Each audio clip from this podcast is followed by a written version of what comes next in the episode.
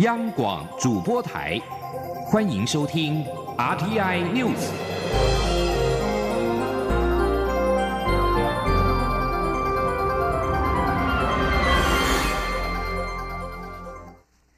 各位好，我是李自立，欢迎收听这一节央广主播台提供给您的 RTI News。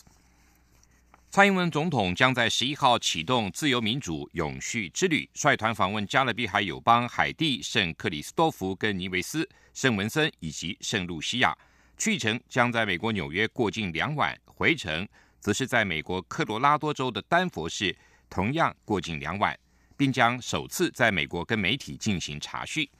蔡总统在海地只停留四个小时三十分钟，海地总统摩伊士。将亲自迎接蔡总统下机，双方将进行双边会谈，并以晚宴款待。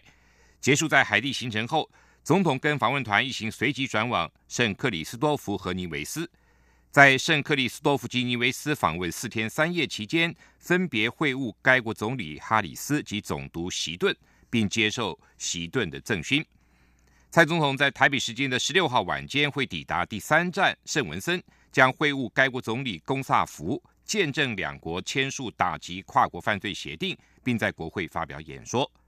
总统在圣露西亚期间将会晤总理查士纳、总督史纳克，也将到国会发表演说，并且在跟我国的当地的技术团团员的眷属座谈。在结束四国的访问行程后，预计在台北时间的二十二号午后返抵台湾，结束长达十二天的出访行程。总统府今天也公布了此行要送给友邦的礼品，别具意义，以永续发展跟台湾原创为特色。赠送给海地总统摩伊士的礼品是文切刻画绽放，透过植物的叶脉跟圆形的纹络，传递人跟大自然的连结，也呼应摩伊士总统上任之后努力推动农业永续。另外送给圣克里斯多福及尼维斯总督席顿的是陶瓷台湾黑熊，希望借由台湾黑熊之美，分享永续发展跟尊重生命的重要。美国国务院八号批准了两项对台军售，并由国防部正式通知国会，其中将包括金额估计达到二十亿美元的一百零八辆艾布兰战车在内，另外还包括总额二点二三亿美元的可稀释。刺针防空飞弹及相关设备。这次美国将对台湾出售的军备项目总额超过二十七亿美元。蔡英文总统今天在脸书贴文表示，对于美国政府在台湾关系法立法四十周年的时刻，持续的以具体行动履行承诺，协助台湾强化自我防卫的力量，他要表达感谢。总统也强调，让国军拥有更强的战力，贺阻外来可能的军事威胁。也确保了台海的和平跟区域稳定。总统府发言人张敦涵稍早也表示，这让台湾在捍卫台海和平跟区域稳定上更具有能力跟信心。我国未来也会加速国防投资，持续的强化与美国及理念相近国家的伙伴关系。记者刘品希的报道。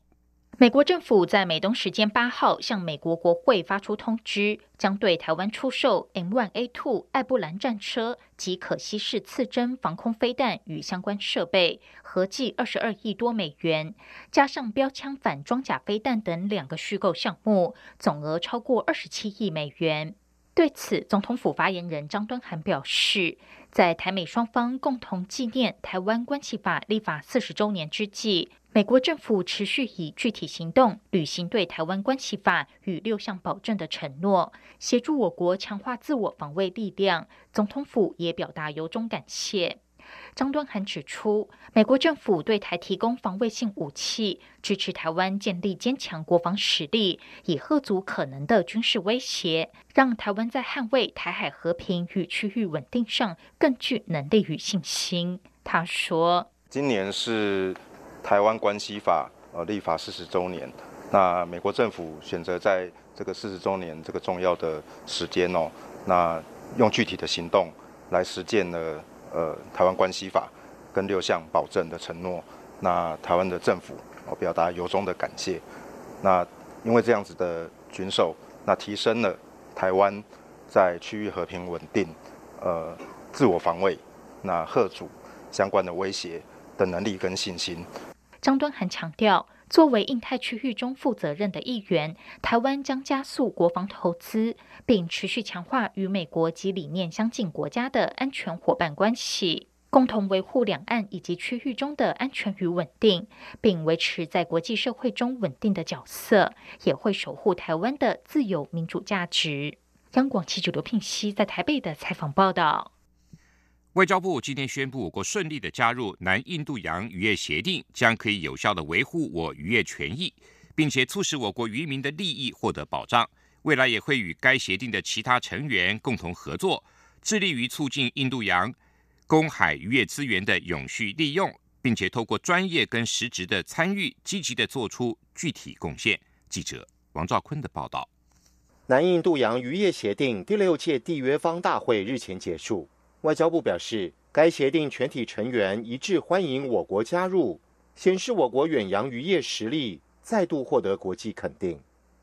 外交部指出，加入相关协定对我方有利。因此，未来将继续与农委会渔业署密切合作，全力争取并维护我国参与区域渔业管理组织的权益。外交部发言人李宪章说：“由于我国在印度洋区的渔捕利益逐年成长，我国加入南印度洋渔业协定，不仅可巩固我在印度洋公海的渔捕权益，更有助我国远洋渔业产业的发展，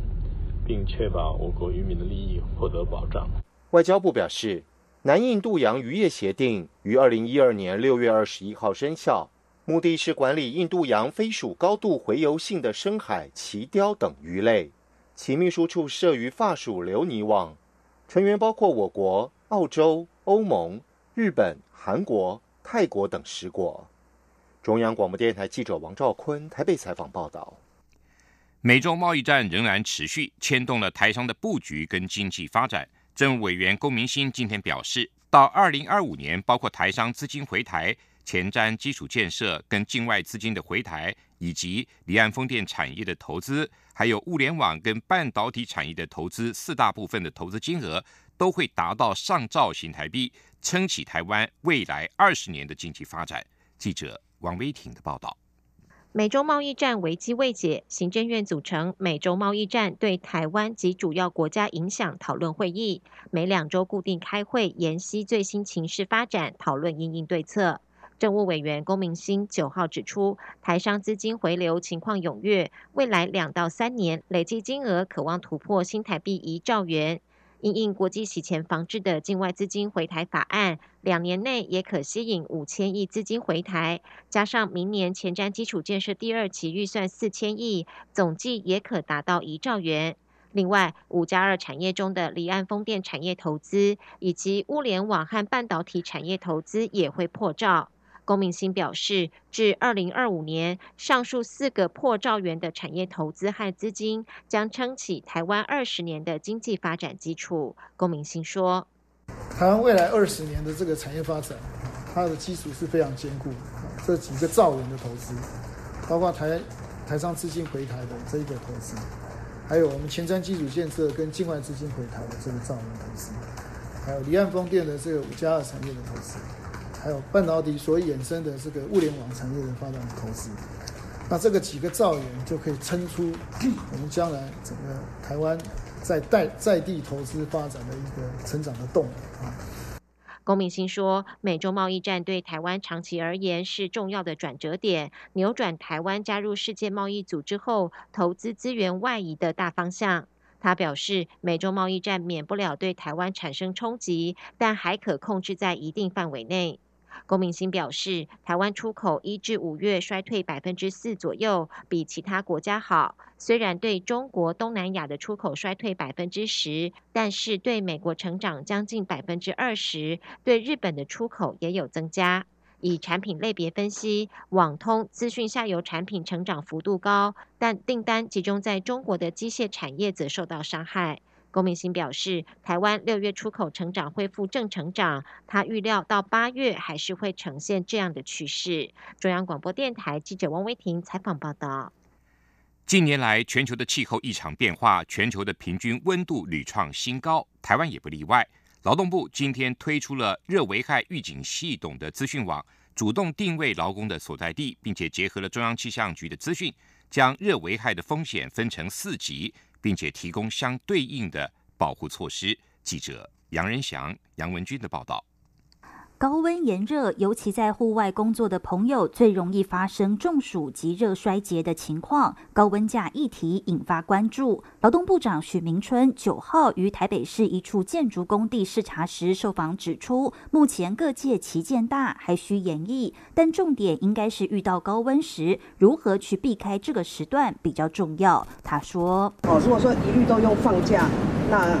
对对呃业界来讲，可能他们认为。”并不是那么适宜。许明春也介绍劳动部推出的热危害预警行动资讯网，落实高温预防管理，就可以事先去预判说，哎，今天哪个时段可能是属于后危险、高危险等级，甚至进进入到第三级。第四级的时候，那我们就可以避开说，哎，我今天呃在以事业单位，他就可以先去调配。此网站会主动定位劳工所在地，并结合中央气象局资讯，将热危害风险分成四级。当危害等级达到第二、第三级，就会提醒劳工遮阳、降温、多休息、多喝水。另外，系统内设有热疾病处置方式及临近医疗机构等资讯查询功能，以供紧急应变。中央广播电台记者杨仁祥、杨文军在台北的采访报道。香港行政长官林郑月娥今天表示，香港社会的矛盾、纷争、不满跟愤怒，都是因为特区政府所提出的修订逃犯条例而引起。港府这次修例的工作完全失败，所以在此重申，条例草案已经寿终正寝。他并说，愿意跟学生代表公开对话，但是希望在互不设前提的下进行。但是，香港行政长官林郑月娥的谈话并没有获得泛民主派的接受，更有网民持续的发起反对活动。泛民团体民间人权阵线的召集人陈子杰向媒体表示，香港政府一日不承诺停止检控反修例的示威者，都会令人担心政府的做法只是引蛇出洞，不是真正的营造对话空间。民政不会跳入经过粉饰的陷阱，为政府搭建桥梁。对于林郑月娥宣布逃犯条例修例工作完全失败，中国大陆全面封锁了这个新闻，社区媒体、微博的相关的外媒报道也都遭到了下架。中国大陆媒体到截稿为止都没有报道。联合国核子监督机构国际原子能总署八号证实，伊朗的浓缩铀浓度已经超出了二零一五年核子协议所规定的上限。声明指出，原子能总署的检查人员在七月八号确认，伊朗正在提炼浓度超过百分之三点六七的油。在原子能总署做出这项证实前几个小时，伊朗宣布已经提升浓缩铀的浓度到百分之四点五，超出二零一五年国际核子协议所限制的百分之三点六七，借此回应美国退出核子协议。这个浓度足以启动伊朗唯一一座核电厂。制造核子武器需要的浓度百分之九十以上的浓缩铀，但伊朗要提高到百分之九十几乎没有技术障碍。伊朗表示不再认为必须遵守核子协议。伊朗决定浓缩铀超出核子协议的上限，是为了回应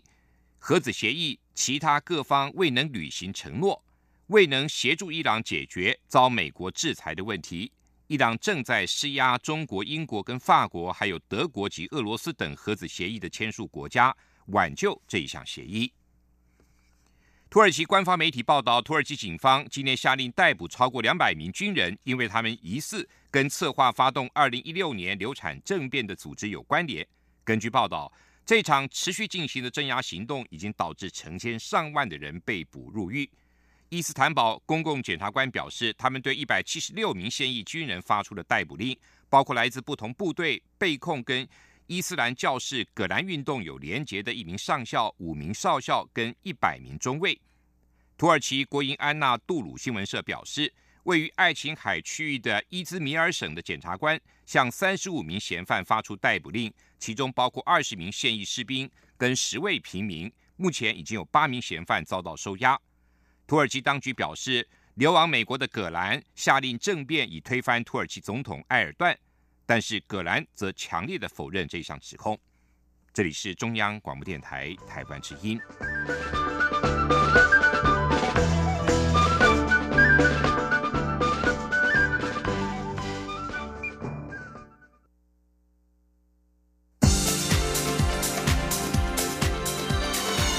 这里是中央广播电台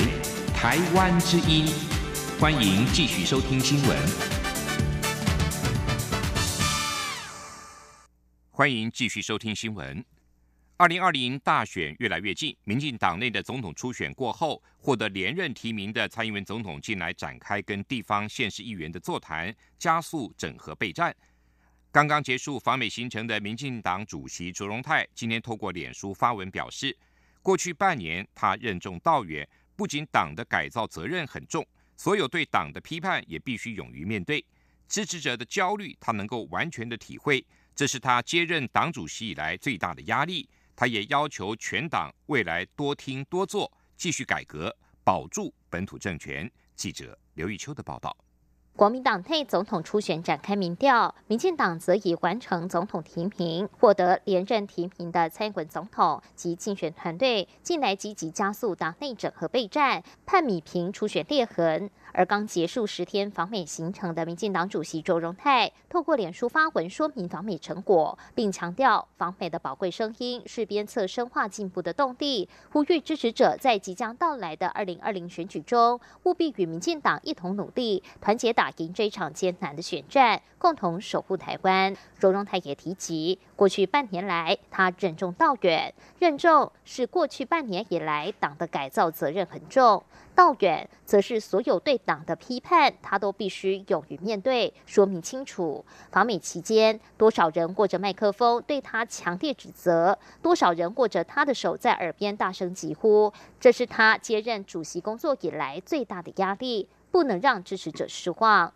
卓荣泰说：“台湾现在外有威胁，内有旗舰，乡亲焦虑，民进党要如何打赢明年大选的心情，他能够体会。为此，他要求全体党务人员一定要多听多做，把民进党给过的承诺一件一件完成，将改革继续进行下去。”随团出访的民进党立委李俊毅受访时则指出。访美期间，确实有许多海外乡亲对这次党内总统初选有诸多质疑与批判，也关切初选失利的行政院前院长赖清德未来在大选中的角色，甚至是否有蔡赖配的可能。李俊毅说。访美团与党主席花了不少时间说明初选的过程公平公正，也强调党中央会接续完成二十四个区域立委的征召提名与部分区立委名单，但副手问题属总统候选人的职权，党部会扮演好选战机关的角色，发挥战力拼胜选，乡亲都能感到释怀。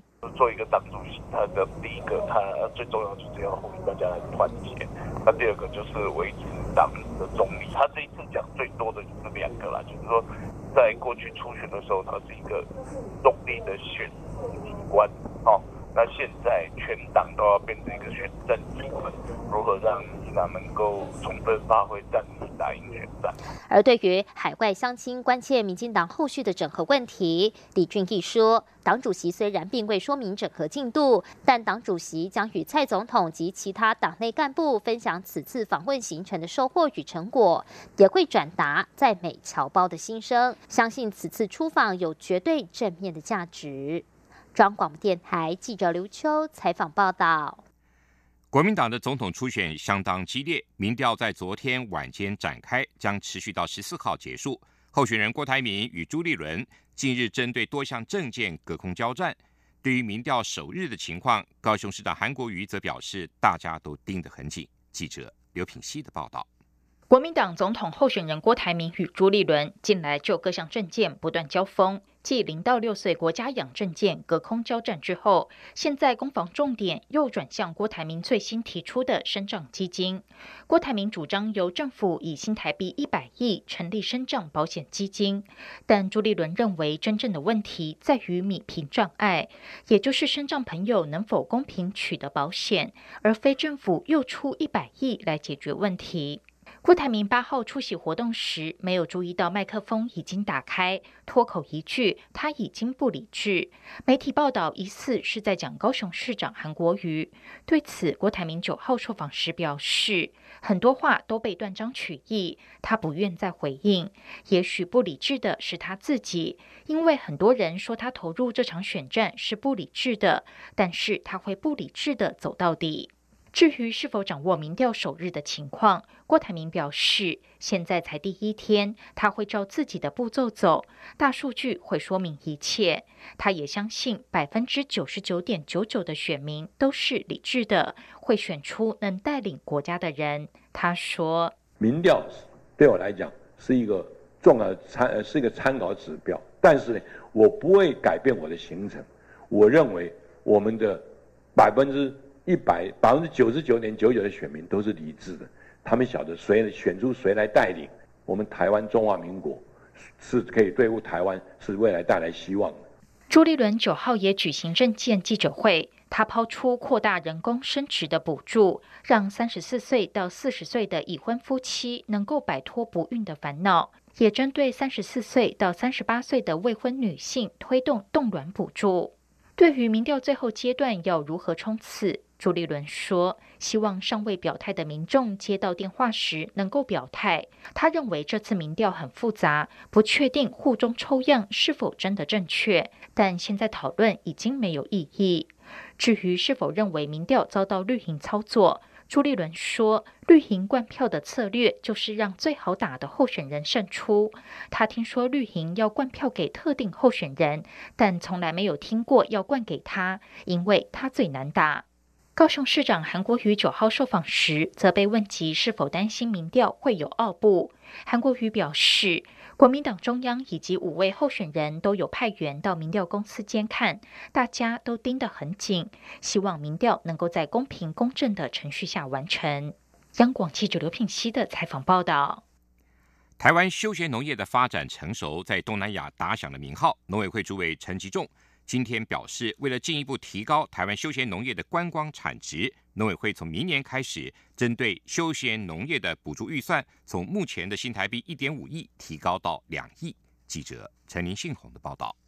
全台目前共有九十三区的休闲农业区，从二零一三年开始，依法每两年办理评鉴一次，由专家学者等担任评鉴委员，透过简报询答、现场实地勘查，甚至是秘密客访查等，评比各个休闲农业区。二零一七年举办首届颁奖典礼，针对获评绩优的三十区休闲农业区进行表扬。今年是第二届，有三十八区的休闲农业区获奖。台湾九十三个休闲农业区以及四百五十一家的休闲农场，去年创造两千七百六十万人次游客，其中有六十一万人次来自于国外。农委会主委陈其仲九号在表扬绩优休闲农业区业者时，也特别加码，将每年针对休闲农业的补助预算，从目前的新台币一点五亿提高至两亿，希望能够加强硬体及软体等建设，吸引更多观光客。陈其仲说。我们下半年，我们再挪出五千万出来，其中三千万给所有今年得奖的这一些，包括进步奖也有的所有的全国的休闲农业区呢，包括所谓的硬体的设备也好，包括所有的软体的这个部分呢，我们至少会有三千万投入在这个部分，另外两千万针对国外的游客的部分，直接来设计。像我们之前有所谓的这样的一个购买水果或者是实地操作的这样的一个礼券，我想让我们可以创造更大的产值。今年得奖的休闲农业区都各有特色，例如宜兰圆山枕头山林休闲农业区有花果野食飨宴，以江闻名的苗栗大湖江麻园休闲农业区，则是农委会辅导田妈妈的亮点场域。邻近的三义双潭休闲农业区，除了能赏花采果，还有手拉胚、木雕及彩绘 DIY，都深受游客喜爱。另外，台中东市的李之乡休闲农业区，则透过梨树认养，让游客走入产区，从嫁接李穗、蔬果套袋到采收，亲自体验水果种植与收成。至于南投埔里的桃米休闲农业区，是国内生态保育有成的标杆，当地特有种萤火虫，每年吸引近五万人次的游客前往。中央广播电台记者陈林信报道。根据统计，全台有八十万名需要照顾的老人，高达四成五的家庭都处于独立照顾的情况。为此，中华民国家庭照顾者关怀总会今年启动了线上家庭照顾者支持据点地图，提供全台近百处的据点，希望让更多照顾者获得喘息，改写人生的剧本。记者吴立军的报道。近年照顾悲剧频传，根据家庭照顾者总会分析，去年度两千三百五十名个案后，发现最常出现的样态以没有照顾替手最多，占比高达四成五；其次是照顾失智症患者以及老老照顾各占两成八，照顾者本身为病人的比例也将近两成，需要照顾两人以上则将近一成六。此外，照顾者有自杀。意念照顾者发生家暴情形，照顾者有急性医疗需求等个案虽不多，但情况更显危急，需要社会共同关怀。家总理事长郭慈安九号在善用长照四包钱聪明照顾记者会上表示，政府推出的长照二点零，自去年起提供照顾及专业服务、交通接送服务、辅具服务及居家无障碍环境。改善服务和喘息服务等四大项给付服务，简称长照四包钱。不过，根据卫生福利部统计，全台现有八十万名失能、失智或身障等需要长照的老人，迄今仅有一成三的家庭善用了这四包钱，另有三成是依赖外籍看护，一成二住在机构，但独立照顾的家庭竟高达四成五。为此，家总九号正式启动线上家庭照顾者支持据点地图，提供全台包含离岛近百处据点，希望让更多照顾者可以因此获得喘息，善用长照四包钱，改写人生的剧本。家总秘书长陈景宁说：“我们在今天就有一个家庭照顾者支持幸福的资源地图上路哈，所以也欢迎大家多多的利用，因为聪明照顾者。”就是很聪明的运用外部资源，而且他知道要求助，他知道要善待自己才能照顾好别人，而且他会翻转观念，他不被传统的孝道绑架。所以我们鼓励还有四十五趴完全没有使用任何资源，包括外籍看护工等等的这些家庭，努力走出来。此外，家总也同步推出第三届聪明照顾者征求活动，最高可获新台币一万元礼券。中央广播电台记者吴丽君在。台北采访报道。前进新南向。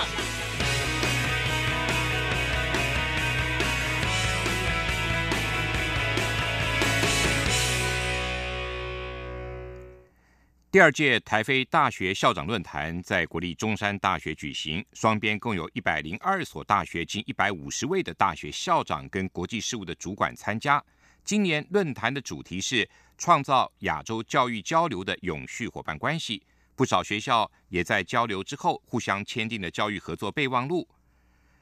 台非大学校长论坛在去年首届是在菲律宾的马尼拉举行，今年轮到台湾主办，由教育部菲律宾台湾教育中心、中山大学跟菲律宾的公立大专校院协会共同办理。教育部国际及两岸教育司司长毕祖安在受邀进行专题演讲时，呼吁联合国全球永续发展目标中的优质教育，以追求优质高等教育发展的台湾经验为主题，分享台湾现阶段的两个教育重点计划，包括高教深耕计划跟新南向教育政策，并提到了今年有一千三百九十二名菲律宾的学生来台交换跟实习。台湾也有一百零一名学生前往菲律宾，鼓励两国的学生持续透过交换生跟实习的计划培养国际竞争力。主办单位也安排了菲律宾各校代表前往高雄医学大学跟高雄大学参观模拟医学中心、手术跟临床技能中心、国际医疗中心跟灾害应变中心等，同时参访高雄软体科技园区，了解三 D 体感模拟技术。促进彼此在产学等方面的合作机会。越南新住民童世荣跟李雪娥在台南市安南区合力开设了荣娥南向百货，以艺品、服饰等文化商品为主，逐渐成为社区的台越文化交流的据点。移民署署长邱风光今天特别前往拜访，象征台越两国人民的友好、和谐跟共荣。以上这一节《RTI News》由李自力编辑播报，谢谢收听。